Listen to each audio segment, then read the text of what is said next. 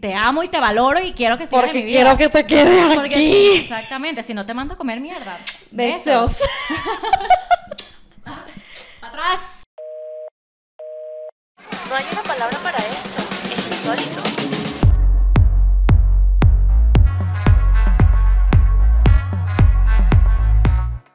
Bienvenidos a un nuevo episodio de Es Insólito, hosteado por mí, Majo. ¿Tu pelirroja de confianza? Claro que sí.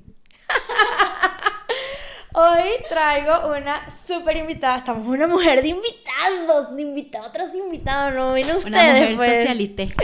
Hoy tengo a Eliana Lapenta, diseñadora gráfica, bailadora de flamenco, influ- ex youtuber, influencer, eh, animadora, eh, estratega, ya dije diseñadora, fue lo primero que dije. y mamá perruna y está haciendo una especialización en dirección de arte. Aplauso para mí. Uh, obvio. Este, bueno, Eli, esto no se podía pro- procrastinar más, pues. Quiero que sepan que tuve que rogar de Majo, ¿cuándo me toca? Majo, ¿cuándo me toca? Aquí pasaron, mira, gente de gente. O sea, que si la gente de la buena vibra, que si la gente que entrena, que si la gente nutricionista, que si la Y Eliana, de última. Pero está bien. Pero le da culillo y ahí la ven cagada, desbloquea tu, tu vaina aquí. Iba a decir la clave en voz alta. Miren, bueno, hoy el episodio con Eliana es muy... eh, o sea, obviamente es la invitada como ideal para este episodio. ¿Por qué? Porque uno no... O sea, no podía no haber un episodio sobre emigrar. Somos unas mujeres que salimos del país, de, de Venezuela, nos vinimos a México. Y obviamente hablar de nuestras experiencias mexicanas y todo lo que fue, lo que conllevó emigrar, ¿no? Este, pero primero hay que poner en contexto de cómo nos conocimos. Yo, yo, primero que nada quiero aclarar que Eliana, Eliana es de la misma ciudad que yo. Somos de Valencia. Valencianas, sin igual. Así en Exacto. Carabobo, señorial. Exacto. Entonces, pero ella y yo no éramos amigas en Valencia. No. O sea, de hecho, Eliana es mucho mayor que yo. ¡Uh! Te llevo que sí tres años. Pero aquí hay algo curioso. Yo sabía quién era Majo, pero Majo no sabía quién era yo. Exacto, yo solo sabía que había un estudio Vicky La Penta, pero yo no sabía de Eliana La Penta. Ajá, pues, o exacto. sea. La hermana de Vicky La Penta. Exacto. Y aquí en México yo pasé por unas pequeñas crisis y una amiga que tenemos en común me dijo, pero ve, cono- ve y habla con Eliana, o sea, júntate con ella, yo veo que ella rumbea, que ella sale, que tiene amigos, que no sé qué, así conoce más gente. ¿Fue así? Rona, primero me hace eso y Rona me da tu Ah, número. Nosotras hablamos una sola vez, no me acuerdo qué fue Majo para qué... estaba buscando apartamento para variar. Para variar. Y yo le pasé como que yo me iba a mudar y yo le dije, mira, el mío está desocupado. Y le pasé. Entonces, como que, a ver, de mi punto fue como que, claro, yo sé quién es esta chama. Inclusive, yo me acuerdo la primera vez en mi vida que yo vi a María José, porque yo sabía quién era María José. ¿Cómo, ¿Cuál fue la primera vez? Marica, porque tú eras como la cara valenciana, literal, de todas las publicidades habidas y por haber. Y un día yo la vi en el club y yo dije, esta es la famosa Jeva que aparece en todos lados. Y mi primer pensamiento era, pensé que era más alta. Bueno, pero es que uno... Son unos 65 centímetros con orgullo. Epa, pero eres más alta que yo entonces. Yo mido unos 60, pues, pero bueno, me la imagino. Ese, no sé, ese es como mi trauma con la gente, como que pensé que era más alta. Y claro, cuando me dijeron, no, María José, yo le dije, no, claro, sí, yo la ayudo. Pero luego pasaron los años, llegó la pandemia. Y, o sea, es que creo que tenemos dos perspectivas de cómo nos conocimos cada una, pues. Sí, porque yo primero quería salir de mi hueco de mudarme. Temas de cuando emigras. Mudarse. O sea, mudarse es como que... A mí, por ejemplo, me pasó que como yo salí de... Yo llegué a México con 22 años, una cosa así. Sí, porque cumplí los 23 acá. Y se me... Y yo empiezo a ver que, que mudarse, o sea, las veces que yo me he mudado ha sido con, obviamente, mi familia, mi mamá se encargaba de todo, yo parpadeaba y ya estaba la casa armada, ¿sabes? Y aquí me dicen mudarse, y yo, pero mudarse, mudarse no es solo empacar. ¿Qué tengo que hacer para mudarme? Entonces era lo de que, que el- los que les conté en los otros episodios, de que, que el aval, que, que, que el, que el seguro, que sí, que el depósito, que tres depósitos, que la buena, que el peo. Que Y si bueno. no perro, que si perro, que si tienes residencia, que si no tienes residencia, que si... ajá. Exacto, entonces ese fue como el primer eh, shock cuando uno entra acá de que, de que cambié de país, vamos a ver cómo es el rollo, ¿no? Entonces, este, ese fue como nuestro primer approach y yo terminé como, ella me invita un día a su casa eh, a una reunión. Por amigas de común, o sea, iban como amigas en común y Majo fue. Exacto. Y yo voy y fue como que, bueno, vamos a hacer amistades. Nuevas. Entonces yo voy allá Pandemia. y yo abro, me acuerdo que yo abro la aplicación de, o sea, en Facebook Marketplace, es donde yo estaba buscando para mudarme, y sale como que había un anuncio de un departamento en renta en el, la residencia de Eliana. En Literalmente en la torre de atrás. O sea, ella estaba en la torre del frente y yo estaba en la torre de atrás. Pero todas estas no nos conocíamos. Exacto. No fue hasta Entonces- que ella fue a la casa y dijo como, o sea, su primera palabra fue que, ay, acabo de ver un apartamento que va a haber mañana aquí buenísimo. Y yo, ¿y qué? ¿Quién eres tú? o sea, what? Y bueno, ahí ese día hablamos con las amistades en común que teníamos, había como una reunioncita, un peo. Estas amistades se van. Y bueno, yo me quedé todavía, o sea, era como que vamos estamos chismeando, hablando, whatever. Y el chisme se puso como más deep. como Y muy- cada vez más deep. y, y más personal. Y más personal, y más personal. Hasta que hubo un punto que yo estaba sentada en el piso de casa de Eliana llorando. Llorando y, o sea, para mí fue como, coño, yo dije como que pobrecita esta jeva, porque al final para que tú llegues a que drenar... eres, o sea, que bolas que eres ese pobrecita esta jeva, ¿sabes? o sea, O sea, pero digo como que, tipo, el punto que tienes que llegar para drenar en una casa ajena de una jeva que estás conociendo por primera vez en tu vida. Y yo dije como que esta, o sea, ya después, cuatro años después que ya conozco a Majo, que ya sé todo su trasfondo, de cómo llegó a México, de todo lo que tuvo que pasar, sus estudios, sus cosas, no sé qué, yo dije, coño, con razón, la jeva se guindó a llorar a mi casa hasta las 3 de la mañana, ¿me explico? O sea, ya me hizo sentido todo cuatro años después. ya va, y acto seguido me mudé como a las dos semanas, le dije a la vecina. No fue así, no fue así. Yo estaba un día trabajando en mi casa porque ya era pandemia y me tocan el intercomunicador y yo, ¿quién es? Si estamos en pandemia. Hola, soy Majo, no sé qué. Y yo, ok, le abrí, segunda vez que nos vemos. Le abrí y subí que, chama, vi el apartamento, me encantó, me mudo la semana que viene, tienes vecina nueva. Y yo, ¡bienvenida! Bienvenida al Himalaya. Yo, vecina. Coño, qué bien que voy a tener a quien pedirle Leche. leche, Eva. sal, huevo. o sea, Y funcionó, o sea, la verdad sí, fue bueno. no, no, bueno, y entonces tú, ahí empezó como que todo este rollo de, de la vecindad. De la amistad, de, formar la amistad. Fue como un buen comienzo de amistad porque éramos vecinas pandemia y era como que todos juntas. O sea, era como que cada una visitaba la casa de la otra, pedíamos prestado cosas y uno iba a salir, una cuidada. Ah, bueno, pero es que no hemos llegado al tema de los perros, ese es otro tema. Pero como que así fue como que construimos nuestra amistad, aparte que teníamos como cosas como como en común de Venezuela, Valencia, y hicimos clic rápido. Sí, en verdad, sí. Y, y hubo un, o sea, hubo un momento de la pandemia donde yo, este, fue antes de mudarme, de hecho. Antes de mudarme, ya nosotros hablábamos, pero así por mensajito de Instagram, whatever. Y yo adquiero a, a Aria. A la, a, la, a la primera pomerania, si me siguen en Instagram van a saber de quién hablo, es mi perrita consentida. Este, y yo subo videos de Aria, obviamente, y Eliana me escribe, ¿cómo tienes un perro? O sea, Ah, le dije como que, chama, qué loca, ¿cómo te vas a comprar un perro ahorita en pandemia? Cuando todo es ince- no sabemos la incertidumbre. Y yo estaba meditando mucho comprar un perrito porque yo también estaba sola y era como que, coño, no sabemos para cuándo va esto y quería un perro. Entonces, yo no sé por qué pensé que María José me iba a dar una respuesta razonable en ese momento. Y la caraja lo que me dijo fue como que, ay, chama, no sé, mañana la busco en Cuernavaca, Dios proveerá. Enseguida yo me metí que sí en Facebook y me compré a Olivia. O sea, Literal, y tienen la misma edad las dos perritas, o sea, mamás perrunas acá. Exacto. Pero- compra responsable, ojo, antes de que funen por aquí, pero fue una compra responsable. No, la mía fue súper irresponsable. La no, la mía fue responsable en el sentido de que no pagué un dineral por la perra, pues. No, yo sí fui súper irresponsable. Este, pero ajá, a lo que voy. Marico, qué bolas, cómo se forman amistades de la nada con gente que era de la misma ciudad y las vienes a conocer acá, ¿no?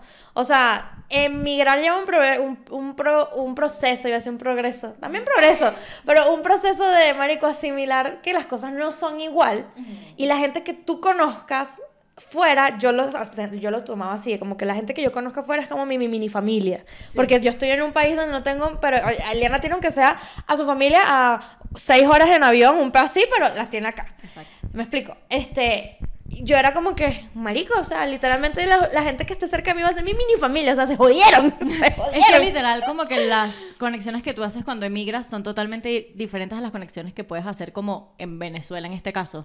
¿Sabes? Como que tus amigos de Venezuela son tus amigos de toda la vida, son tus hermanos, pero la gente que conoces aquí, a pesar de que tienes menos tiempo conociéndolos, no sé si es porque uno los conoce como ya más grande, más maduro, como que con más experiencias y cosas, los lazos también son igual de fuertes y, y quizás como que más, no quiero decir la palabra incondicional, pero es realmente la persona que está aquí contigo ¿no? Y que, físicamente. te- y, y que la fre- o sea, por ejemplo, tú y yo nos fre- frecuentamos mucho, eso influye también, ¿no? O Sí, sea, ya- ya no quiere decir mucho. que voy a tumbar a tu amiga Bárbara, por ejemplo, de su pedestal que tiene, pero, pero, ¿sabes? Yo soy la que está aquí. Exacto, exacto. Sí, exacto. Es, es que es verdad, es así. O sea, por lo menos ahorita vinieron mis mejores amigos después de siete años sin verlos y cuando se fueron fue como que dile a tus amigos que ya te pueden como tener otra vez. Exacto, sí. Porque es que es realidad, o sea, ellos son mi cotidianidad y son, o sea, yo considero a María José mi hermana, una de mis mejores amigas porque hemos construido, chalala, pero todavía no hemos cumplido los ocho años de amistad. No, me la mamas. Eso, venga digo que tú. después de los ocho años ya Mira, no hay, yo, tengo- no hay yo- para yo he demostrado ser más amiga que tú, mami. Yo he demostrado ser más amiga que tú que muchos. Eso Pero bueno, voy- mira, por aquí han defi- no. Mira, cuenta cómo fue tu pro- cuando emigraste, tipo, cuánto tiempo tienes fuera y cómo fue tu proceso, ¿por qué México? O sea, porque yo eso sí lo digo, yo creo que ¿por qué México? Es que yo creo que todos nos preguntamos todo lo mismo que por qué México. O O sea, no hay gente que lo tiene claro, Andrés lo tenía clarísimo, por ejemplo. Ah, no, yo no. O sea, mi caso fue como que mi papá vivió aquí en México en el 80 y 80, 81, estudió aquí. No mames. Ah, ese no way. Y mi papá como que toda la vida era como México presente. Es más, mi tío vivió aquí también, tengo una prima mexicana y como que México siempre estuvo como presente en mi familia en Venezuela, ¿no? Luego mi hermano se graduó de la universidad y viene a hacer su posgrado aquí como lo hizo mi papá. O sea, tiene la misma profesión, toda mi familia tiene la misma profesión menos yo. Puros odontólogos. Puros odontólogos menos yo. Y cuando mi hermano ya tenía tres años, que yo me gradué de la universidad, yo era así como que quiero huir. O sea, fue porque es que también siento que es como el momento. O sea, nuestra generación migró. O sea, nuestro, nuestra generación. Quizás la de ahorita ya no tanto. Y la de antes de nosotros se quedaron también. Pero la nuestra que nos tocó era como que me gradué de la universidad y ahora qué voy a hacer. Claro. Y yo también era como que me quiero ir para Estados Unidos, ¿sabes? Como todos. como todos a vivir el sueño americano. Y mis papás fueron como que no, o sea, no va a pasar. Este... Qué, qué loco porque tú pseudo vives el sueño, ¿no? Sí, Cuando exacto, vas a Mexicali. Exacto, exacto, tengo lo mejor de dos mundos, Hannah Montana. Pero fue como mi mamá, como mi papá fue como los dos de, mira, o sea, tu hermano está en México, creemos que lo mejor es que te vayas para allá, para conocer, o sea, te pagamos unos cursos para que te formes un poquito más. Inclusive ya yo estaba trabajando en Venezuela y como que había reunido para hacer unos estudios superiores aquí.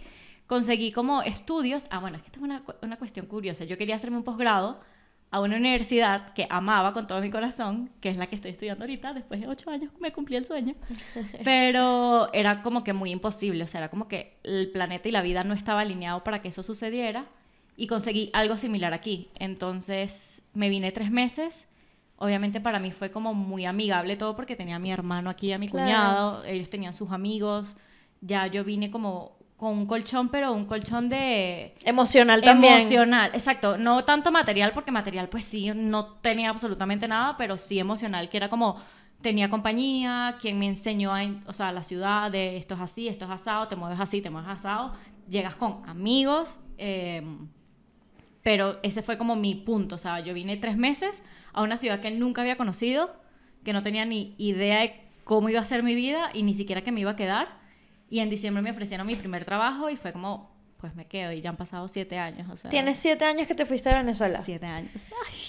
Marico, a mí, a mí, yo no sé si yo les he contado, pero a mí fue de que me trajo una agencia de modelaje. Y en verdad, el, o sea, el plan era, Nos conocimos en la casa de modelaje. exacto, sí, ustedes llegaron a ir y todo.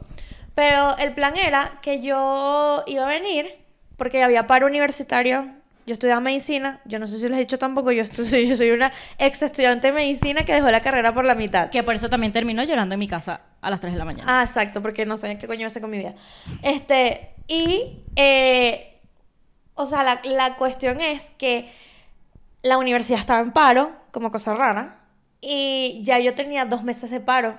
Entonces era como que me salió otra vez tipo, Majo, güey, eh, la neta, no te quieres venir, no sé qué. Y yo, bueno, ok, voy. Exacto, pero esa agencia era mexicana que Sí. están en Venezuela. No, mexicana que tenía eh, como eh, relación con mi agencia de Caracas. Entonces todo fue como mediante las agencias. Ok. Una mujer de agencia. Una mujer de negocios. Y cuando yo me sale todo eso, me dicen, mira, la visa de trabajo es por un año.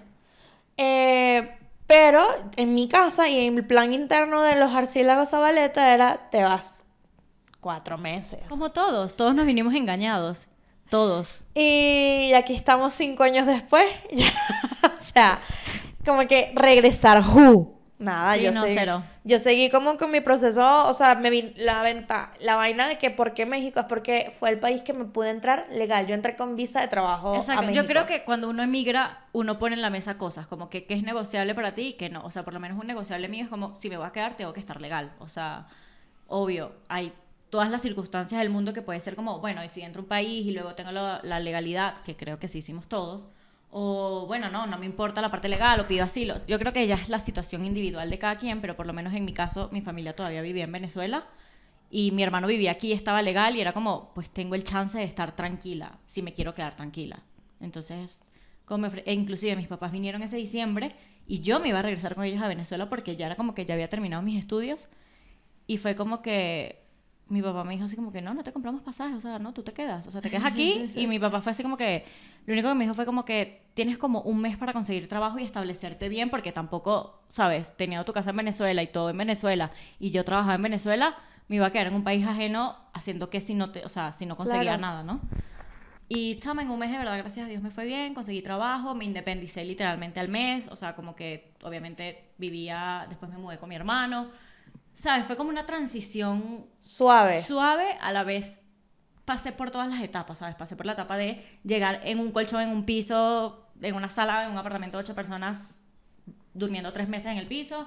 Después me mudé y tuve mi cuartico, pero fui roomie, después, ¿sabes? Me mudé con una roomie a mi casa y después fue como que me quedé sola, ¿sabes? Como que he pasado como por todas las etapas y todas han sido como demasiado distintas y no puedo decir como que, ah, es que todo fue facilísimo porque no, o sea, uno se las vio verdes mucho tiempo, inclusive nos las seguimos viendo verdes A veces. en muchas cosas, pero Pero yo creo que hay un, ha sido bueno. o sea, hay un común denominador, si, las- si les interesa, eh, mm, o sea, mm, no todos tienen las mismas experiencias, ¿no? O sea, claramente, o sea, tú teniendo la ventaja de que tuviste tu familia acá, un familiar acá, en mi caso fue totalmente diferente, todo era como, yo sentía una incertidumbre eterna.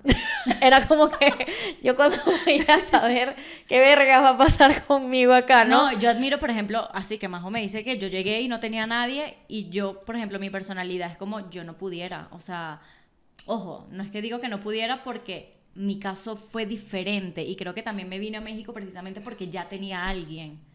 Bueno, No es, si que igual, es igual el caso de mi novio. Él tenía ya como, eh, o sea, se las vio complicados, pero una complicación dentro del privilegio. ¿Me explico? Hay que, o sea, esa cosa, como que yo también, yo pudiese ser privilegiada en muchas cosas, pero me las vi como que com- muy complicadas en comparación a cualquier. Son experiencias Claro. diferentes no, Y totalmente. entra también eh, lo que dije, o sea, como los negociables y no negociables. O sea, para mí, quizás por mi personalidad, yo siento que yo no hubiese podido aguantar llegar a un sitio donde no tuviese como ese calor de familia.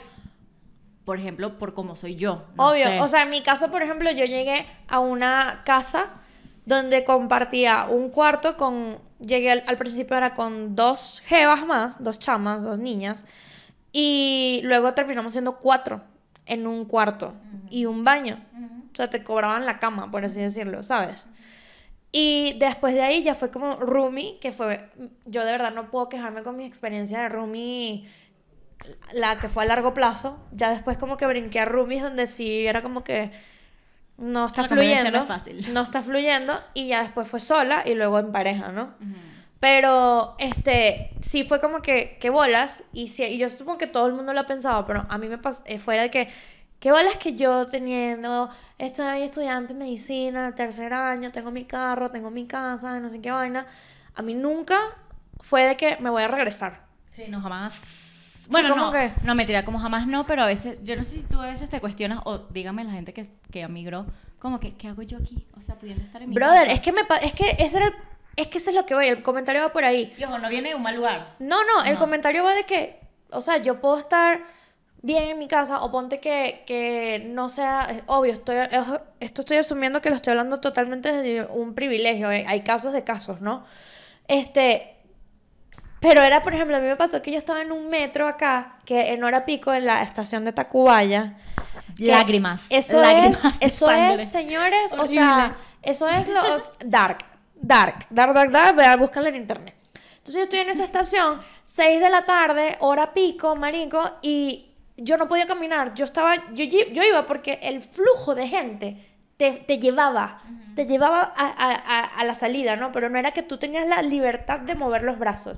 Y cuando yo veo a esa gente que yo veía un poco de cabecitas, así subiendo unas escaleras, cabecitas, cabecitas, que yo decía, ¿qué hago yo acá? Sí, te O entiendo. sea, a mí como- me pasó y siento que, por ejemplo, algo que yo tengo que agradecer de la pandemia es que nuestra vida cambió un antes y después, porque en mis dos primeros años aquí yo sentía que yo era como una ola que revolcaba y revolcaba y revolcaba, porque por ejemplo, entre una empresa, una agencia, no me pagaban suficientemente bien, obviamente. Oh, no te pagaban. o no me pagaban porque literalmente trabajaba que sí, seis meses en una agencia y era aquí que gracias por tus servicios, o sea, y nunca me pagaron. Eh, y era como, yo vivo al sur de la ciudad y mi trabajo era hasta el norte, entonces era agarrar metro, autobús todos los días y era como que no tienes de otra, Eva, o sea, no tienes de otra, eh, entras a las 9 de la mañana, tienes que salir de tu casa a las cinco y media para que llegues a las 9, 9 y media y salir del trabajo a las 6 para que llegues a tu casa a las 10 de la noche para empezar otra vez, o sea, era, como... Es que es eso, no queda de otra. duro, no queda de otra. Es o que sea, toca ajá. hacerlo. Es como cuando a mí me pasó que yo ni sabía hacer un arroz chévere. Yo llamo a mi mamá y que mamá, el arroz se cuela. Este, literal. Mi primer pollo me quedó crudo. O sea, y era como que era, era que ya ves que si no lo hago, que bueno, voy a comer. No comes, exacto. Sí, es como que ese primer, o sea, yo siento que es así. Primer año, maravilloso porque estás conociendo una ciudad nueva, es como que wow. Yo, por ejemplo, dije como, Dios mío, o sea, y de verdad sonará como, ¿qué le pasa a esta jeva? Pero mi primera vez en un metro fue a mis 23 años, o sea, yo nunca en mi vida me había subido un metro. Pero es que en Valencia, ¿qué metro? Ajá, exacto, en O sea, Valencia, ¿qué metro? Metro O U. sea, si estuviésemos en Caracas, ajá. ¿me Exacto, pero es que ni siquiera cuando iba a Caracas, nada, nunca, bueno, sí, nunca, no, nunca me monté en un metro como yo para sí me, yo sí me monté en el metro de. Caracas. Y para mí eso era muy emocionante y me daba sentir mucho agradecimiento porque yo decía como que qué cool que a mis 22 años, en ese entonces cuando llegué a México, pueda ir a trabajar, tenga la libertad, no sé qué. Primer año. Segundo año era como que, coño, mano, o sea, esta vaina todos los días es heavy, es fuerte, porque yo miro hacia atrás ahorita ya a mis casi 30, no soy tan más mayor que tú, María José, y digo como que para una niña de 22 años era como, o sea, en Venezuela los niños de 22 años todavía están en su casita, ¿sabes? Es como... Paola está en la casa Ah, ahí. Paola, saludos. Paola está cuidando a Benji. Y a los 22 era aquí que dame coñazo para pagar la renta, para, o sea, es, es duro, pues. Y hay chamos que le ha tocado inclusive hasta mucho más jóvenes y es como, wow. Ya va, y voy ahí.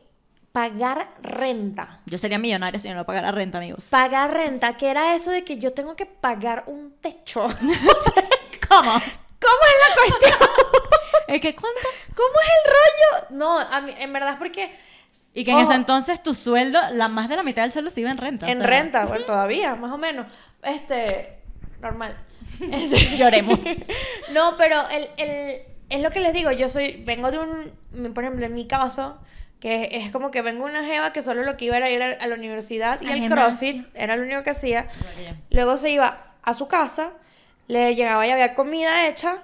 Y luego de la nada, porque sí, digo, me voy a México. Porque me quiero independizar. Porque sí, porque puedo. O sea, es como que cuando llego acá fue que, no, yo no quiero. Yo te voy a decir una cosa, y eso yo se lo digo a todo el mundo. Es más, bueno, mi, mi año tranquilo fue como el tercer año que ya estaba como más airosa. Ya Ya tenía... año tranquilo fue el año pasado. Bueno, América, tu año cuatro. Cuatro, sí. El mío fue como el 3-4 por ahí, que era como que ya había tenido experiencias en trabajo, ya me contrataban más fácil, ya me movía a la ciudad más rápido. Eh, llegó la pandemia, entonces yo trabajo home office desde antes de la pandemia, entonces como que fui como poquito a poco evolucionando, cambiando. Tuve que literalmente como crecer como muy de coñazo, o sea, como muy... O sea, no fue como que sí, yo llegué con mi hermano y todo, pero les digo, o sea, yo cuando fui trabajar, o sea, mi hermano es hombre, obviamente, y tengo una relación muy buena con él, pero era como, mi hermano también migró, o sea, él también Obvio, está él- viviendo lo mismo que yo, no es como que él, exacto, no es como que él también tiene toda su vida aquí en México y llegué yo a, no, o sea, los dos estábamos migrando, los dos teníamos que partirnos literalmente el rabo por igual, para pagar lo mismo, el culo por igual, y mm, nos costó, o sea, nos costó como, yo por ejemplo que veo ahorita, por ejemplo mi casita, digo como que coño, ¿sabes? Un año me compré la alfombra, otro año me compré, eh, lo amoblé, o sea, yo, mis primeros años en mi primer departamento, por así decirlo, eso fue vacío por lo menos un año y medio. Marico, es que eso voy. Ahorita que una es mujer de casa, de hogar. Hecha y derecha. y que voy a comprar un cuadrito y ponerlo en la pared. Yo acabo de comprar mi primer cuadro siete años después. O Yo me volví esa persona. Yo me, mira, una de las razones por las que me mudé eh, esta última mudanza es porque si la quería yo. Las anteriores no las, yo no las busqué. Como que las tenía que hacer Ah, y porque punto, eso ¿no? pasa, eso pasa cuando migras. Un día vives tranquilo y otro día te dicen, y que mira, te vas. Saludos con tu depa. Te vas. O, O sea- te, que te vamos a subir la renta un 47%. Y tú, ¿y qué? ¿Cómo? ¿Cómo? si ya estoy pareando pagando ahorita. Pero esta última mudanza, que es la que ustedes ya saben, esta sí la quería yo. Desde hace rato. Lo sabemos. Y una, de las, y una de las razones también fue de que, más allá de, de todo lo que, o sea, de que me sintiera cómoda o lo que sea, era que el piso del otro apartamento era blanco. Este piso de madera, yo no veo el sucio, Cosas no lo que uno eh, desarrolla cuando vive solo, o sea, cuando se muda. ¿Tú crees que yo sé qué piso hay en mi casa en Venezuela? Ya ni me acuerdo. No sé ya. Y yo como que, y es como que me volví mi mamá. O sea, me volví. Yo soy mi papá apagando todas las luces y que la luz. soy. Emilia, soy Emilia, what the fuck. y entonces es como que me pasaba también, y eran este, este, aquí, o sea, eran como que cosas de que, que te das cuenta cuando ya vives solo y emigraste, ¿no? Es como que, coño, pana, por favor, quítate los zapatos de entrar a mi casa. ¿Sabes? Como que no es lo que te dé la gana a ti. Es mi casa, quítate los zapatos. Porque aparte de que esta jeva no limpia, pero igual paga para que alguien le limpie. Eso duele que te ensucien el piso. Marico, aparte, o sea, era como que... Es arrecho. Era, es- esas cosas como que tú dices, coño, ¿en qué momento me volví este ser humano? ¿Sabes? O sea, Migrar. ¿cómo? Sí. Literal, literal, es como que, igual cuando eh, es de comida que vas a cocinar o lo que sea, como que, es que a mí me gusta más saladito, o María sea, José no cocina. Spoiler. sí cocino. Cuando quiero, la gente sabe. Ok. A Cuando- mí nunca me ha cocinado nada por si acaso. Cuando, cuando no tengo flojera, Ok. que no sucede tan seguido, es otra cosa. Sí, exacto. Pero sabes qué, antes de terminar esto, que esto yo siempre se lo digo a todo el mundo. Si a mí a la Eliana de 20, esto me va a poner cursi, pero si a la Eliana de 22 años le hubiesen dicho, mira Eliana, tú vas a migrar y te va a pasar esto, esto, esto, esto, vas a pasar esto en los trabajos, vas a pasar roncha aquí, vas a-". yo hubiese dicho que, ¿sabes qué? Yo me quedo en mi casa y me vale, o sea, cero. Pero hoy en día, de verdad, agradezco, primero, haber sido valiente, porque realmente es como, ahí está mi hija, Eh, haber sido valiente desde el desconocimiento que te aventuras a, a vivir algo, porque sí es fuerte, o sea, el migrar sí es como realmente una vida nueva, mi vida no se compara para nada a lo que era antes, pero ni en lo más mínimo, pero he aprendido tanto, he crecido tanto, que yo digo como que si yo estuviese en Venezuela no sería, pero Ni la sombra. Ni la sombra. No, igual yo. ¿Qué? ¿Qué ¿Qué? ¿Qué fue? O sea, yo sería otro ser humano. ¿Qué? Es como que marico? Si es- ahorita, ahorita ir a mi casa, es primera vez que voy a Venezuela, tanto tiempo. Yo voy ocho, de 8 a 15 días. Las veces que se me ha presentado la oportunidad de ir. O sea, yo pasé como tres años sin ir, volví, pero les digo, yo voy de 8 a 15 días como mucho. Y ahorita es primera vez que me voy a quedar tanto tiempo. Me voy a quedar un mes. No, pero yo te voy a decir una cosa, yo fui siete semanas y yo amé. o sea, obvio, obvio, pero a lo, el com- al- a lo que voy es que me da como en mi casita, entendí. mis perritas, Sí. las normas de mi mamá, las normas de mi papá.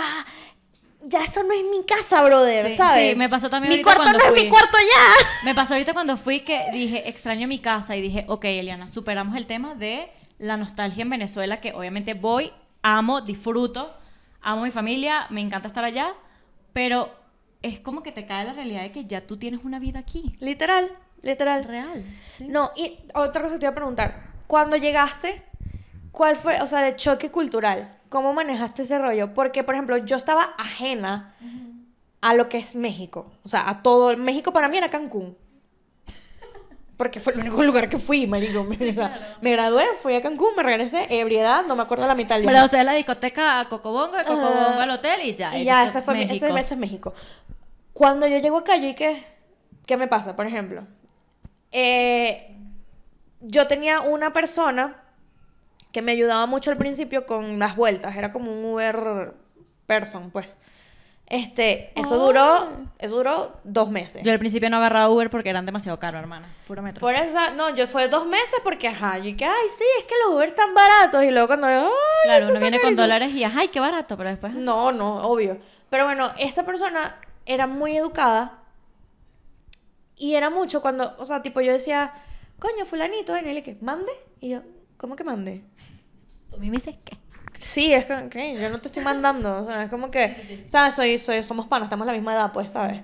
Este, o por ejemplo, era que si, te digo, era también muy educado, ¿no? Pero era como cuando va a dar paso el carro, era que... Y yo, a. No, mira. me daba como, como, me abría la puerta. Que no, Sí. es- quita, no, no entra aquí el tema cara- caballero- a- caballerosidad ni nada, pero es que aquí es un como, de verdad, te abren la puerta, muy- o sea, es como sí, que, y es muy que, caballero. O sea, muy amable. La gente aquí es muy amable. Y quizás uno viene. Es más, o sea, yo creo que mi primer shock, puedo decir que también fue el mismo. Me acuerdo, mi primera salida fue para un Cars Junior. Y la señora que me toma la orden, yo estaba con mi cuñada, me dice. Hola, sí, no sé qué, buenas tardes, no sé qué vas, qué vas a ordenar. Pero así con un acento que obviamente es como tú vienes con otro chip. O sea, es que así hablemos el mismo español, es Otra otra, cosa. Y yo. O sea, mi cara fue como de, ¿qué me dijiste? Y la chama como que súper amable de, no, mira, no sé qué, te voy a explicar esto. Y uno, yo descubrí que uno, el venezolano, es como muy acelerado. Y aquí la gente es como demasiado, ah, easy going, amable, no entendiste, te lo vuelvo a explicar. Eh, siéntate aquí, mejor siéntate acá. ¿Te sientes a gusto aquí? No, bueno, te movemos para acá. En cambio, uno va como que muy a millón. Sí. Entonces, eso fue como uno de mis shocks, porque yo digo que esta gente va a pensar que tengo ansiedad. Tengo ansiedad, pero pero no. pero no, o sea, ese fue como mi primer shock. La gente aquí es como muy amable, muy pacífica, muy tranquila. eh, obviamente hay de todo, pero también en los trabajos, ¿sabes? No, marico, y también otra cosa que a mí me, me causó fue porque en mi casa era muy de hacer noches de tacos en Valencia. una taquiza, vamos a hacer una taquiza, Iván. ¿Qué era la taquiza? Era la, la tortilla de harina bimbo De- o de las harina. tostadas eh, de esas crunchy, unas caraotas licuadas, Tomate picado. natilla, eh, todo sobre la mesa, natilla, pico de gallo, no pica. Pico de gallo era exacto. cilantro, cebolla, Carne tomate, molida. carne molida, pollo esmechado. Y creo que algo se me estará olvidando, pero ajá. Ah, y, guaca- y el guacamole, que es bueno, es el, El aguacate. el aguacate licuado, ¿no? Y esa era la taquiza. Y era como que unos sendos tacos en ese entonces, que son burritos gringos lo que estábamos comiendo. Cuando vinieron mis amigos, paréntesis, me dijeron que, que vamos a comer primera noche mexicano burritos. Y yo, y que, not here, bebé. Aquí ni que yo creo que no he comido burrito en Nunca Ciudad de mi México. vida, siete años aquí, nunca he comido burrito. Y cuando yo llego acá, que voy a una taquería, me dije, ay, me dijeron que comiera los del pastor, son los que más recomiendan, va- vamos a, a probar, ¿no? Dos tacos al pastor, por favor. Piña, Marico, cilantro, no, cebolla. Quita la piña porque ya me habían dicho todo eso. Es que me dan dos tortillitas del tamaño de mi ojo con el pastor, la vaina, y yo lo veo y yo. Que Pero- esto vale. Pero ¿cuántos me tengo que comer? Claro, cotando, o sea, cuando ves el precio de un taco al pastor, dices como, coño, claro, me tengo que comer seis, ¿sabes? Obvio, pero y era como que mi shock era que, pero así son todos los tacos acá. Sí, sí son todos así. Pero o sea, hay lugares pruebas. donde te los venden como más resueltos, pero el taco, taco, taco es una cosa chiquita. Pero deliciosa. Delicioso, los amo. O sea, Taquería Orinoco, no me patrocinas, pero te amo. O Te sea, amamos. No, no, no. Sí, eso, es- son choques culturales que. Choques. Oye, ¿ves? Eh, gastronómicamente, cuando hablas también es como. No puedes decir chaqueta. Y uno, ¿y qué por qué? sí, yo que, ¿por qué yo no me voy a decir chamarra? Ahora no me Qué chamarro, eh. O sea, y no, yo siento que uno, miren, siete años aquí, uno tiene su venezolanidad al máximo, pero a uno sí le toca cambiar palabras de vocabulario. No, no es para que te toca, te entender. tropicalizas automático, marico. O sea, eso pasa. Te tropicalizas con el donde Sí, estés. o sea, te tropicalizas, pero al final, o sea, Ya yo no digo chaqueta, chaqueta who, se me olvida. no, yo sigo en chaqueta, o sea, dependiendo, si estoy con ellos sí, pero es obviamente como que se te pasa el switch con quien estés. Pues sí. Em, me acuerdo cuando al mercado, o sea, frutas. No, bueno, esa es otra. Otra como que quiero un jojoto. Y la gente aquí, joto, ¿qué, qué joto? ¿Qué? No me digas joto. Y, que- no quiero un jojoto. Sí, no, Ma- ¿Sabes? patilla, Maíz. parchita. A mí lo de diferenciar el plátano Macho. macho y el plátano de cambur, de banana, Pero- me costó Pero te voy a decir una cosa, nosotros somos los mal hablados. Yo sé. Ok.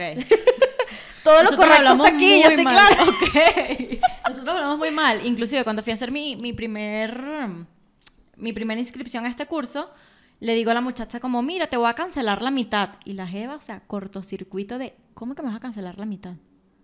O sea, ¿Y qué tiene de malo? ¿Cómo era? pagar la mitad. Ah, cancelar. Claro, de que yo- no te lo voy a dar. eso, Ajá, exacto. La jeva como que, ¿cómo me vas a cancelar la mitad del curso? Y yo, y mi cuñada, hay que pagar. Y yo, pagarte la... Ay, ya claro, porque cancelar es cancelar, o sea, decir que no quieres algo. Entonces es como que imagínate que vas a llegar a hacer un cursar un semestre de tres meses, o sea, un semestre no, un trimestre, y dices como, mira, te voy a cancelar la mitad del, del trimestre. Y la jeva así chispas. y yo, marico, no entiendo. Marico, y, y y también, por ejemplo, yo. A ver. Emigrar lleva a. Marico. Tener experiencias que no pensaste que ibas a tener, ¿no? Entonces. Muchas. En, en mi caso, laboralmente hablando, tuve muchas. O sea, no fue lo que me dijeron de que vas a llegar y vas a ser una top model que va a estar en todas las revistas y tú sabes. No, yo. O sea, tuve un año que no modelé. o sea, fue un año que no vi una cámara, ¿sabes? Pero, ¿cómo sobreviví? Había algo llamado edecanías. Las edecanías son promotorías. Ser promotora, promotora de Telcel, promotora de Chivas, promotora de Marico Movistar, Lala. Lala, lo que sea, ¿sabes? Son como que activaciones, lo que sea.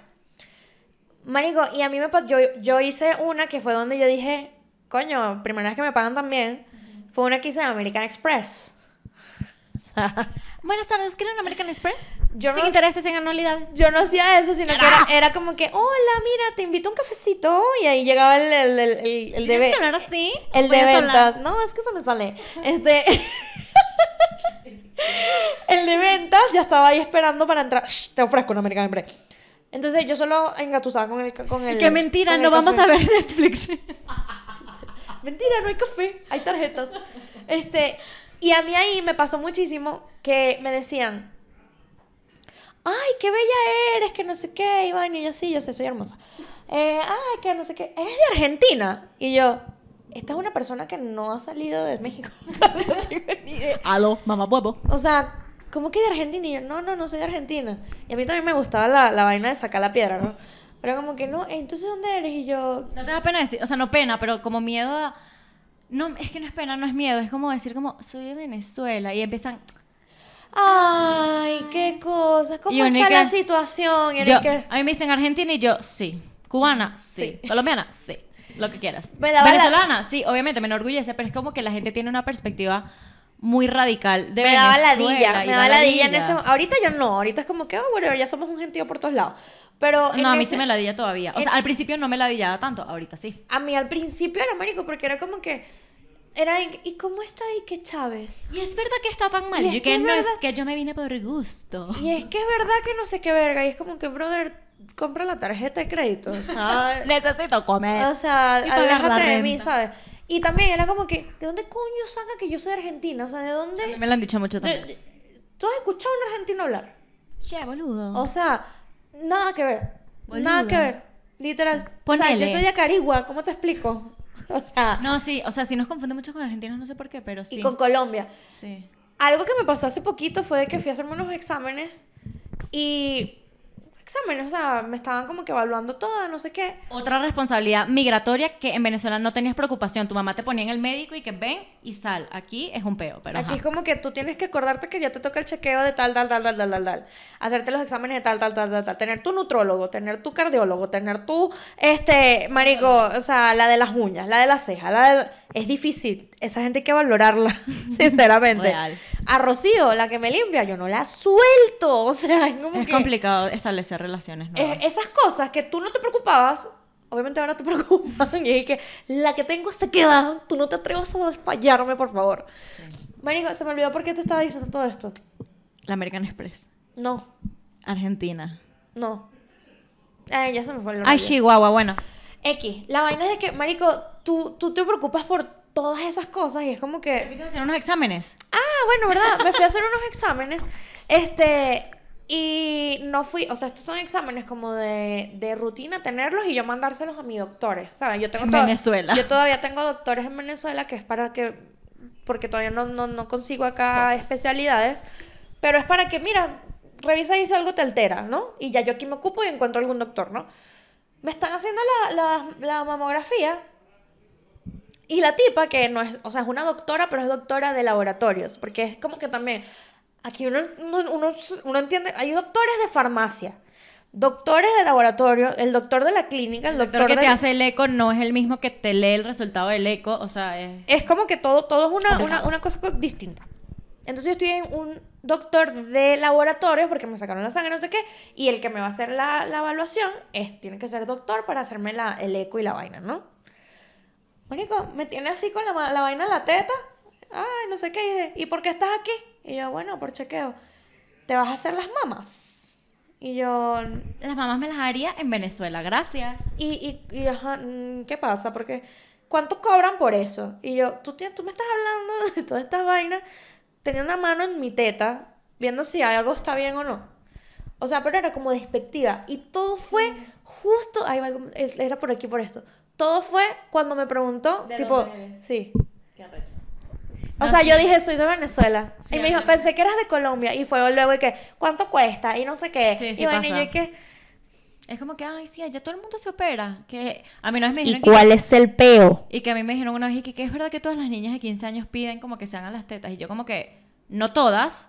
Yo creo que lo pedí. No me lo dieron, obviamente, pero... Obviamente. pero... No, o sea, es como que tienen unos conceptos bien locos. O sea, bien, bien locos. Sí, fue como que, que ladilla. Pero fue lo único así.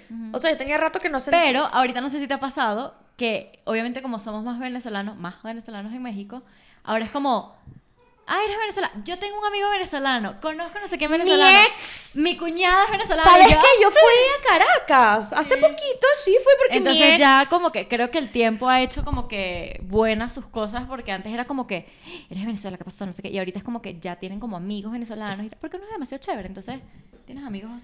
Y, y una cosa, ¿qué te hubiese gustado saber antes de emigrar? Con todo el conocimiento que tienes hoy Todo, en día. muchas cosas. muchas Like cosas. what? Like Las tres primeras. Las cosas tres que tú digas, primeras. verga. Ok. Esto hubiese sido insólito saber. Coño, la madre. Uno. Bueno, es que, digo, todo esto es de mi experiencia personal. Quizás a mucha gente le fue diferente. Yo tenía muchos sueños de trabajar en empresas grandes. Y para mí eso aquí no funcionó. O sea, me llevó un coñazo muy duro al ver cómo funcionan realmente las empresas. Y más porque ahorita estamos en un tiempo que está cambiando como de... Tengo 50 años en la empresa y por eso tengo 10 días más de vacaciones, ¿sabes? Y es como, no, hermano, así no funcionan las cosas. Entonces es como que yo creo que en más, más de haberme enfocado en conseguir un buen puesto en una agencia súper reconocida, no sé qué, empezar a hacer lo que estoy haciendo ahorita, que es como mi potencial y mi creatividad, emplearlo como en sectores quizás un poco más pequeños. Ser tu propia jefa. Exacto. Y ni siquiera mi propia jefa, porque yo Y ahorita... no es doterra. Y porque ahorita. porque yo ahorita trabajo para alguien, pero quizás como en equipos más pequeños en donde yo pueda tener como. También es por mi ámbito de lo que Sí, me pero es que tú trabajas para alguien ahorita, pero porque te contrató como una, como algo que venía como de un freelance, pero tú tienes tu propia agencia. Sí, O exacto. sea, tú, si tuvieses querido, tú le ofreces a tu agencia. ¿sabes? Exactamente. Sí, o sea, y como que me siento más cómoda. Amo trabajar en equipo, me gusta trabajar con gente y todo, pero no quizás bajo un esquema tan Burocrático. burocrático, exactamente. Entonces, como que Eliana, no te mates tanto los tres primeros años queriendo encajar en una agencia, que probablemente la pandemia también hizo eso, que cambiara el mindset de mucha gente. Em, creo que eso es la primera. La segunda es que, coño, em, único que las cosas no son como uno las la planea. uno no son como las, como las planea total. o sea, eso es lo que yo me hubiese Ajá. dicho, tipo, Majo, tú tienes todo esto pensado, no va a pasar ni la mitad Ni la todavía. mitad, O sí. sea, todavía. Que es por eso, por eso que es lo que digo, como que yo siento que si a Eliana le hubiesen dicho a los 22, mira, te va a pasar esto, esto y esto, no hubiese migrado jamás. Claro. Pero al final es como, chama, todo es aprendizaje y todo es como, yo hoy, literalmente todo lo que estoy haciendo, no, ni siquiera la Eliana del año pasado creería todo lo que le ha pasado a raíz de...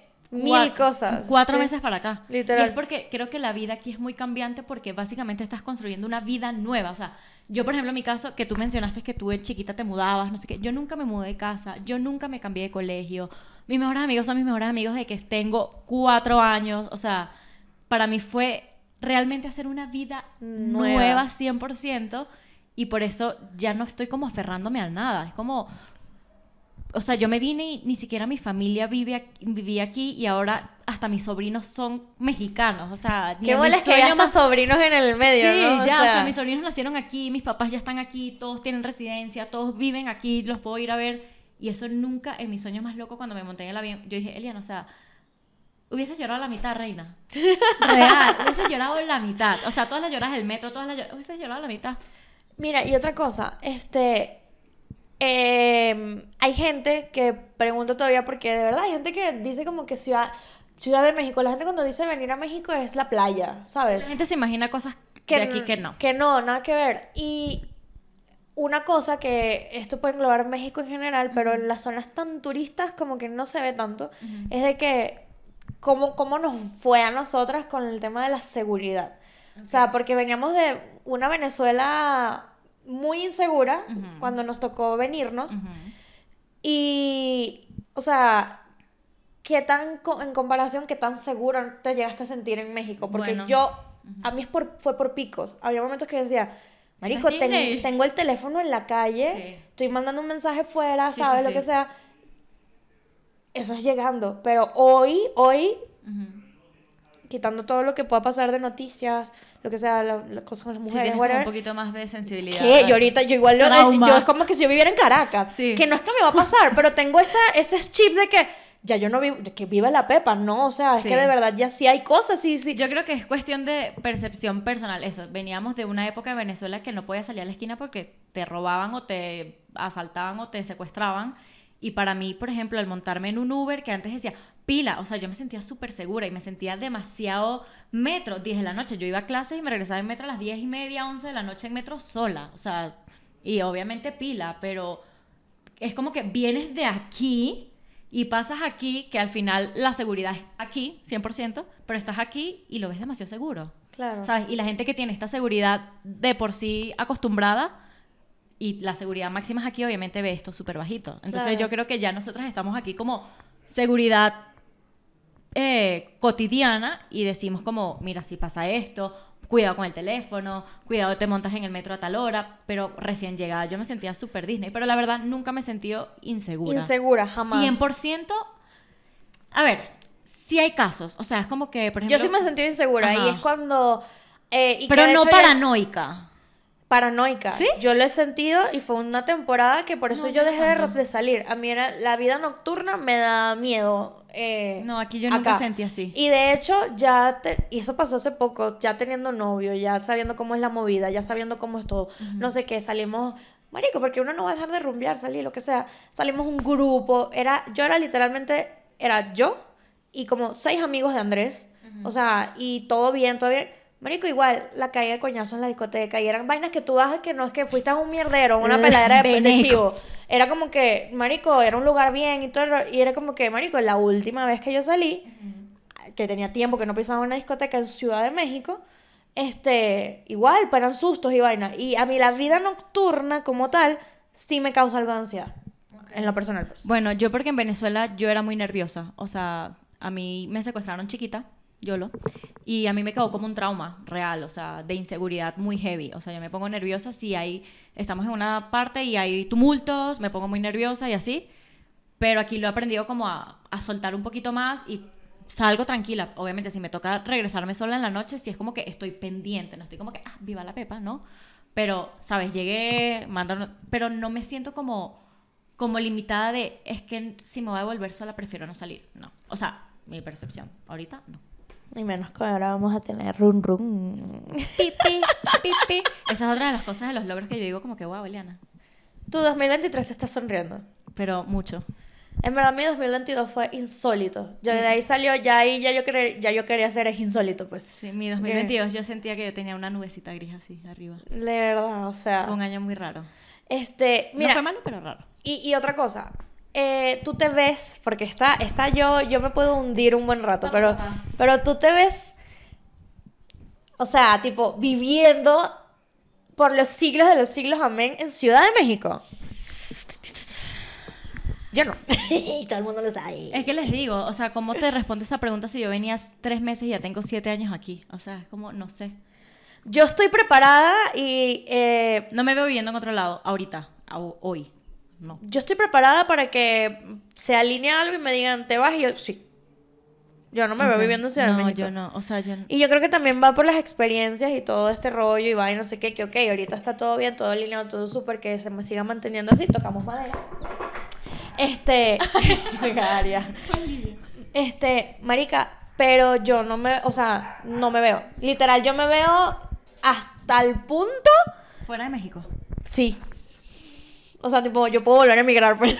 No, yo no. O sea, a ver, es que. ¿qué Pero pasa? obvio, bajo otras condiciones, no es que me voy a ir a lo loco, pero si se llega a presentar esa oportunidad que me digan, Majo, te vimos en YouTube y vimos que en Aguara, que eres insólita, entonces te queremos dar toda mierda, España, yo me voy. ¡Ole! ¡Ole! ¿Sabes? Ya llegué legalísima, así ¿Sabes me qué? voy, ¿sabes? Yo no sé, porque ahorita que estoy estudiando esta maestría, tengo, después de un año, puedo hacer quarters away, o sea, puedo irme a hacer intercambio donde sea y quedarme a trabajar allá. Y a veces digo como que eso es lo que realmente quiero. Sí. No sabemos, o sea, no Yo aquí sé, sembrando. porque volvemos al tema de no sé si quiera trabajar en una agencia. Antes sí era mi sueño de ser directora creativa, pero ¿qué me emociona más? Estar de directora creativa de mi propia agencia. Marico, pero es que, ves, yo soy muy irresponsable. Pero yo lo veo es de que tú trabajas remoto. O sea, ¿por Sí. qué te limita de vivir una experiencia de hacer un quarter away en una agencia y ya si te ofrece un trabajo tú ver si dices sí o no? en Nueva York. Aló, o sea... Sí, o sea, puede ser que sí, pero es que, ¿qué pasa? Yo soy una persona de muy zona de confort. Y a mí me costó mucho establecerme aquí, o sea, y es como, coño, ya tengo mi familia, o sea, ¿qué pasa? A mí mi familia es mi debilidad, o Claro. sea, es como, yo sufrí mucho los primeros años y siento que me costó menos porque tenía a mi hermano aquí, pero ver que mi familia ya está aquí, que los tengo un alcance relativamente, pues, súper alcance, eh, que Venezuela de por sí también me queda cerca, no sé, o sea, como que no soy tan desapegada en ese aspecto, sé que uno tiene que volar y todo, pero precisamente tengo los- las dos cosas de los mejores mundos. Mi familia vive en otro estado de México, lejos, porque no es que puedo llegar en carro, y voy y los visito, mi cuota de amor, felicidad, y me devuelvo para acá a tener mi vida independiente, ¿sabes? Hannah Montana. Hannah Montana, el mejor de los mundos. Literal. Entonces es como que irme a otro país, empezar de nuevo. Yo sí, yo me veo, yo me veo. Ida. Ojo, no sé, o sea, por ejemplo, hay muchas cosas que pueden cambiar el panorama. Si yo me caso con un mexicano, pues me puedo quedar aquí, pero si el mexicano vive en otro lado, me tengo que ir para otro lado. Obvio, no, sí. O pero, con un venezolano y nos regresamos a Venezuela. El sueño. Pero yo digo, marica, te lo juro que yo digo, es como que porque yo estoy tan preparada a volver a empezar. No sé, no sé, marico. Después de tanto coñazo que se dio, yo no sé por qué lo ve con tanto Yo optimismo. lo veo demasiado viable y a veces, ¿saben que me dice algo? Yo soy muy astrológica. Yo para acá. volver a mi, a mi casa vuelvo a mi... No voy a decir dónde vivo en Venezuela. A mi... Pero yo, yo, yo me hice algo llamado regresión solar. Esta caraja se ha hecho de todo. Sí, y hay- a mí dice que, por ejemplo, Ciudad de México no vibro en ni nada. Pero de México vibro en Monterrey, por ejemplo. Capaz y no me mudo de- nice. Capaz y no me mudo de país, me puedo mudar de estado. Ahora, ¿dónde vibra Majo? Majo vibra eh, En New York. en- ajá, por allá, en los Europa también, me una vez me explico. hice una vaina de y me dijeron que yo vibraba en Los Ángeles.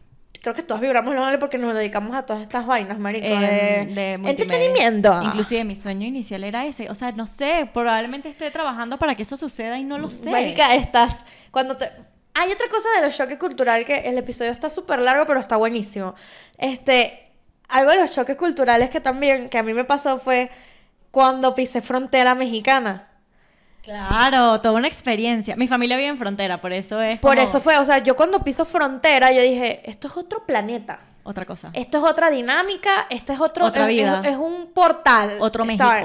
O sea, literal que tú pasas una puertica y ya estás en Estados Unidos y vuelves a cruzar la puertica y estás en O Ciudad de sea, pasas y ahí bien. Target, no sé qué, Taco Bell, regresas y otra vez aquí. Y entonces es como literalmente Soriana. Soriana. lo mejor de dos mundos realmente. Entonces la vida es muy distinta. A mí me gusta mucho en donde vive mi familia. Bueno, y que de ahí a lo que, a lo que iba era que tú de ahí estás a una hora de Los Ángeles. O sea, Exacto. una cosa- Sí, exacto. Es como que, por ejemplo, migrar a Los Ángeles, sí, mi familia está a tres horas en carro de la parte de México. Exacto. Está cool, o sea, está bien. Pero es muy loco. O sea, yo porque fui, tuvimos un- hicimos un viaje y, y fue como que, Para Las Vegas. ajá, como que vámonos en, ¿qué sale? Nos vamos en carro nos vamos en avión. Y yo, bueno, en carro y tenemos que ir en avión hasta Mexicali, que ahí está toda esta gente, ¿no? Todos nuestros amigos.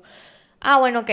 Salía más barato en verdad irnos desde Mexicali Y fue por eso Lobster cuando nos dicen como que no, que hay que cruzar aquí. Es un peaje. Es un peaje. El peaje de tu literal. cacas. El peaje que sé que está, que está ahí atrás.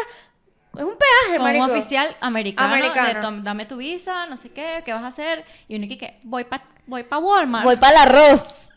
para el outlet. Exacto, porque uno Exacto. iba de shopping y ya. ¿no? Inclusive ahorita yo fui para Disney y subí las historias y hubo alguien que me dijo como, eh, pa, patrocina el sugar. Y yo, hermano, o sea, yo estoy pagando casi 100 dólares en boleto de avión y 20 dólares en tanque de gasolina para ir para Disney. O sea, es como que la vida es distinta. En frontera es, otro peo. Otro peo, sí. Literal. Y, eh, y, y- y- o sea, sí, es que en verdad sí, lo de los permisos, la vaina, todo es como que muy sencillo. Sí. O sea, es otra vaina estar. Yo siento que yo voy a Mexicali a desestresarme un poco del caos de la ciudad. Porque Claro. es muy... Porque Mexicali es pueblo, que no quiero decir que Mexicali, es una es metrópoli. coro. Mexicali es coro con Walmart. Creo que eso es punto fijo, ni siquiera coro, o sea.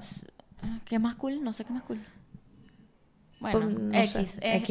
es- es un pueblito como muy chiquito, pero tiene todo. O sea, pero es como para salir a comer, no sé qué. Pero coño, tienes la frontera a 10 minutos de tu casa. O sea, si a ti te da la gana de ir a hacer mercado en Walmart del otro lado, agarras tu carro y te vas y cruzas y listo. Claro. Es otra cosa. Y hay algo muy venezolano, que eso para mí es un shock cultural. Tú en Ciudad de México no puedes hacer diligencias. O sea, Se te va la tarde. tarde de diligencias, haces una y de vaina, Sí, con suerte. No, da tiempo. En cambio, en Mexicali, si te da tiempo de ir a trabajar, regresas a tu casa, comes, duermes, vas al banco, vas a los- dejar a los niños en tal lado, vas a hacer no sé qué, cruzas, regresas y son las 6 de la tarde. Es que es otra vida. Literal es otra vida, pues es un pueblo, literal. Exactamente. O sea, mira, y otra cosa, no. No te pasa, o sea, tipo que te gusta. No es que te gusta más. Venezuela. O sea, no mentira, México también lo amo. Pero es de que de amistades, por ejemplo, tú te rodeas más de, o sea, te gusta rodearte y mantener tu círculo de puros benequitos. O eh, te gusta expandirte y saber, o sea, tipo otras culturas, porque por ejemplo, yo cuando llegué yo tenía demasiadas amigas brasileñas. Yo me con- yo, yo iba yo- ¿Dónde están? ¿Dónde están esas yo- amigas brasileras? eh, conocidas brasileñas. Conocidas, porque Este, amigas no son. y era que el nivel de que yo quería aprender portugués, me explico, era como que me incitaba a otras cosas. Este, de que yo jamás he querido tener, nunca me pasó por aquí turistear en Brasil y ahora es como que coño, siempre me quedó esa espinita de que sería cool ir, ¿sabes? O por ejemplo, conocí a gente que sí, italianos, marico, bueno, siempre fueron más brasileños que cualquier otra cosa lo que conocí. Este, y Aprendimos los pasos prohibidos. Exacto. Y yo, marico, yo tuve como un círculo muy internacional. O sea, pero y lo, lo más gracioso de la cuestión es que yo viviendo en México no tengo amigos mexicanos, tengo muy pocos. Creo que tengo como dos, nada más. Yo no sé, o sea, yo creo que porque también llegué con mi hermano y era un grupo de venezolanos, me rodeé de muchos venezolanos, pero conocí que sí, los amigos de mi hermano que son mexicanos. Luego, cuando ya mi hermano no vive conmigo, que yo empiezo literalmente a volar fly, fly away como una niña independiente, eh, mi círculo de amigos son venezolanos todavía, ¿sabes? Como gente de mi colegio me presentó, ¿sabes? Henry, tú, no sé qué, venezolanos todos. En el trabajo tuve un par de amigas mexicanas que las quiero mucho también, pero, o sea, no son parte de mi cotidianidad, pero aún así las quiero mucho y las respeto mucho y tuvimos como que ese momento sí salíamos y rumbeábamos y no sé qué, pero mi cotidianidad 100% son venezolanos. O sea, Claro. yo creo que 90-10%. Mexicanos muy pocos, y no porque no quiera, sino porque realmente la vida te va llevando a el primo no sé quién es mexicano y mexicano me- y venezolano, perdón, venezolano, venezolano, venezolano, pero no, o sea, estoy abierta a tener amigos de todos lados del mundo, la verdad. Pero es que está cool saber de otras culturas también. Está muy cool, obviamente. Y la forma en que uno aprende de esas culturas. Yo aprendí rumbeando, por ejemplo. O sea, Exactamente, exactamente. Por ejemplo, mi mejor amiga está casada con un mexicano. Y su, cuando ellos vivían aquí, salíamos con ellos y salimos con su grupo de amigos mexicanos y súper nice. O sea, pero te digo, como que ellos se fueron, entonces otra vez es volver con tu grupo de venezolanos. Creo que es que la vida te lleva literalmente al círculo de la cotidianidad. Bueno, marica, y, Maybe. este, bueno, para ir cerrando ideas, este, sabes que cuando uno se va, o sea, capaz y no al 100%, yo no me considero en ningún momento así, pero está el común denominador de que la gente empieza a velar por su bienestar y es como que te pones, se pone a sí mismo primero siempre y es como que este, tú puedes tener una muy buena amistad, por ejemplo, y de pronto como que, marico, valió porque puse primero mi, mm, como que me puse egoísta, no sé si sería la palabra. Eh, emigrar lleva al egoísmo a veces, Al individualismo. individualismo, capaz no, no es egoísmo. Sálvese su propio pellejo. Exacto, es individualismo. Pero a mí, por ejemplo, me ha pasado que me he llevado decepciones de amistades que hago, que no son de toda la vida, pero que consideré como familia. Y estar, y, y yo caigo en un hueco, por ejemplo, que estoy sola, ¿sabes? Como que, qué bolas, marico, que yo estoy sola en este país, que conozco tres personas y ya dos me fallaron. Me pasa. Y que ladilla, o sea, ahí es donde quiero como que irme a Miami a estar con mis amistades de allá, o irme a Venezuela con mis amistades de allá, o desaparecer. o sea, cualquier, O morirme. o sea, cualquier cosa, porque te lleva No, como... mentira, eso no es un juego. Es real. A mí, a mí me lleva, a mí en lo personal, porque hay un también temas psicológicos de por medio, pero a mí me lleva a, es a una, como una, un pensamiento de estoy sola. Me pasó el jueves. Real. O sea, me pasó el jueves de que, como yo trabajo desde la casa, siempre, inclusive la señora que me ayuda en la casa, un día me dijo como, ¿no se siente sola a veces? Y yo, ¿cómo? O sea, ¿a qué viene tu pregunta? Y es que yo trabajo en casa todo el tiempo y mi trabajo es muy pesado en el sentido de que siempre tengo que estar en constante comunicación. Y cuando termino el trabajo, empiezo clases hasta las 10 de la noche y ya. Y los fines de semana los veo a ustedes. Entonces, como que los momentos en los que no tengo trabajo, que me pasó esta semana porque mi jefa estaba en Europa y la otra chica con la que trabajo estaba de vacaciones, yo terminaba de trabajar a las 3 de la tarde y era como, ¿qué hago ahora? ¿Sabes? Como, estoy en semana de vacaciones y me sentía sola. Porque yo decía como que sí, los tengo ustedes, pero cada quien está también en su vida. ¿Y cómo llevas tú una decepción de una amistad, por ejemplo, a estando, sabiendo que tú construiste lo que dije al principio? Las amistades que yo tengo aquí son mini familia. Uno sabe Ajá. que no tiene su familia. Pero en mi caso, que la tengo tan lejos, era como que esto, Andrés, mini familia. Tú, mini familia. Se jodieron, marico. El que me falle. O sea, siento Sí. que si me falla es como que un tiro en el corazón, Es que por marico, eso te de digo, que... como que las amistades que uno hace después de emigrar, los lazos son igual de fuertes porque es tu cotidianidad y es tu familia que a gente que tienes miles de años conociendo. Pero la verdad es que también conocer a alguien dos, tres años, al final es una relación prematura, si te pones a ver. O sea, desde cero para tú confiarle todo. Yo siento que, ay, bueno, mira, Sí te han decepcionado. Sí, mucho, mucho, mucho, mucho. Más de lo que quisiera, obviamente.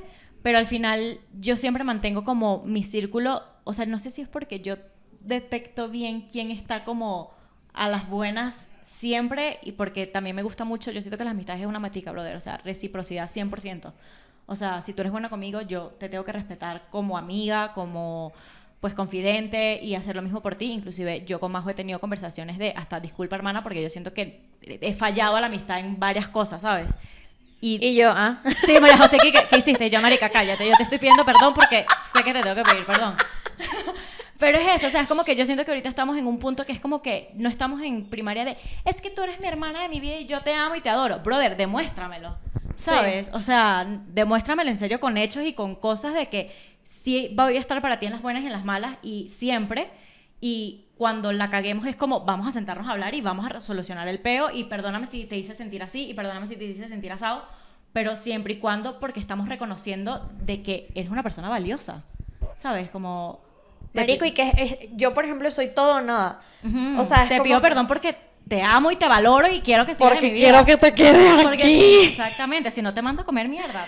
Besos. ¡Para atrás! o sea, No, sí, sí. no, es, es, es- Ojo, y yo nunca mando a comer mierda a nadie. María José lo sabe. Yo soy la persona que sí más pacífica, empática, ever. Pero Bueno. ya llega un límite. O sea, ¿cómo que bueno, mamá hueva? yo soy muy pacífica, o sea, soy una chama muy pacífica. Como que, te digo, todos mis amigos de mi, toda mi vida son fieles de toda mi vida. O sea, es como que mantengo demasiadas las amistades. Marico, es que eso es como que yo creo que se... Olvidé se- sentir un peo. se- le damos como más fuerza a eso en el episodio, es porque, por ejemplo, yo tengo una amiga que ella me dice, eh, o sea, Ma- Majo, estoy entrando a la clínica, Marico, yo voy a dejar de hacer lo que sea porque yo Consta. sé que esa Jeva, por ejemplo, literal no tiene a nadie que agarrarle la mano. Ujú. ¿Me explico? Sí, es sí, como sí. que, ok, voy a estar, ¿qué, qué carajo, sabes? Sí, más sí es muy así. O sea, y, y yo espero que sean igual Obvio. conmigo, ¿no? Pero pasa mucho, y me pasó aquí, que te cuestionas como, ¿esta persona haría lo mismo por mí? Y vengo yo y... ¡Ah! Pasa, y eso pasa cuando tienes nuevas amistades y nuevas convivencias, y ese Sí. es como el termómetro de la amistad. Hoy, antes de venir para acá, estaba comiendo con unos amigos muy queridos míos, y estaba hablando con una de ellas, y le dije, me acuerdo un día que salimos, y había unas personas y yo noté que esas personas no te trataron bien y esas personas yo las quería mucho, o sea, sí, las quería mucho. Y no te trataron bien y yo me sentí mal porque no te estaban haciendo, haciendo sentir bien a ti. Entonces, para mí un negociable, no, o sea, por más que sean dos amistades separadas, yo digo como, esta jeva que están haciendo sentir mal conmigo es patria o muerte, brother. Patria o muerte y yo, para mí no es un negociable de que yo esté haciendo amistades nuevas y quiera introducirlas y que la hagan sentir mal. Entonces, Claro. para mí es como que, no, ¿sabes? Como, Bueno, hay amigas tuyas que a mí me hacían sentir mal, solo que tú no lo notabas. estamos hablando de la misma.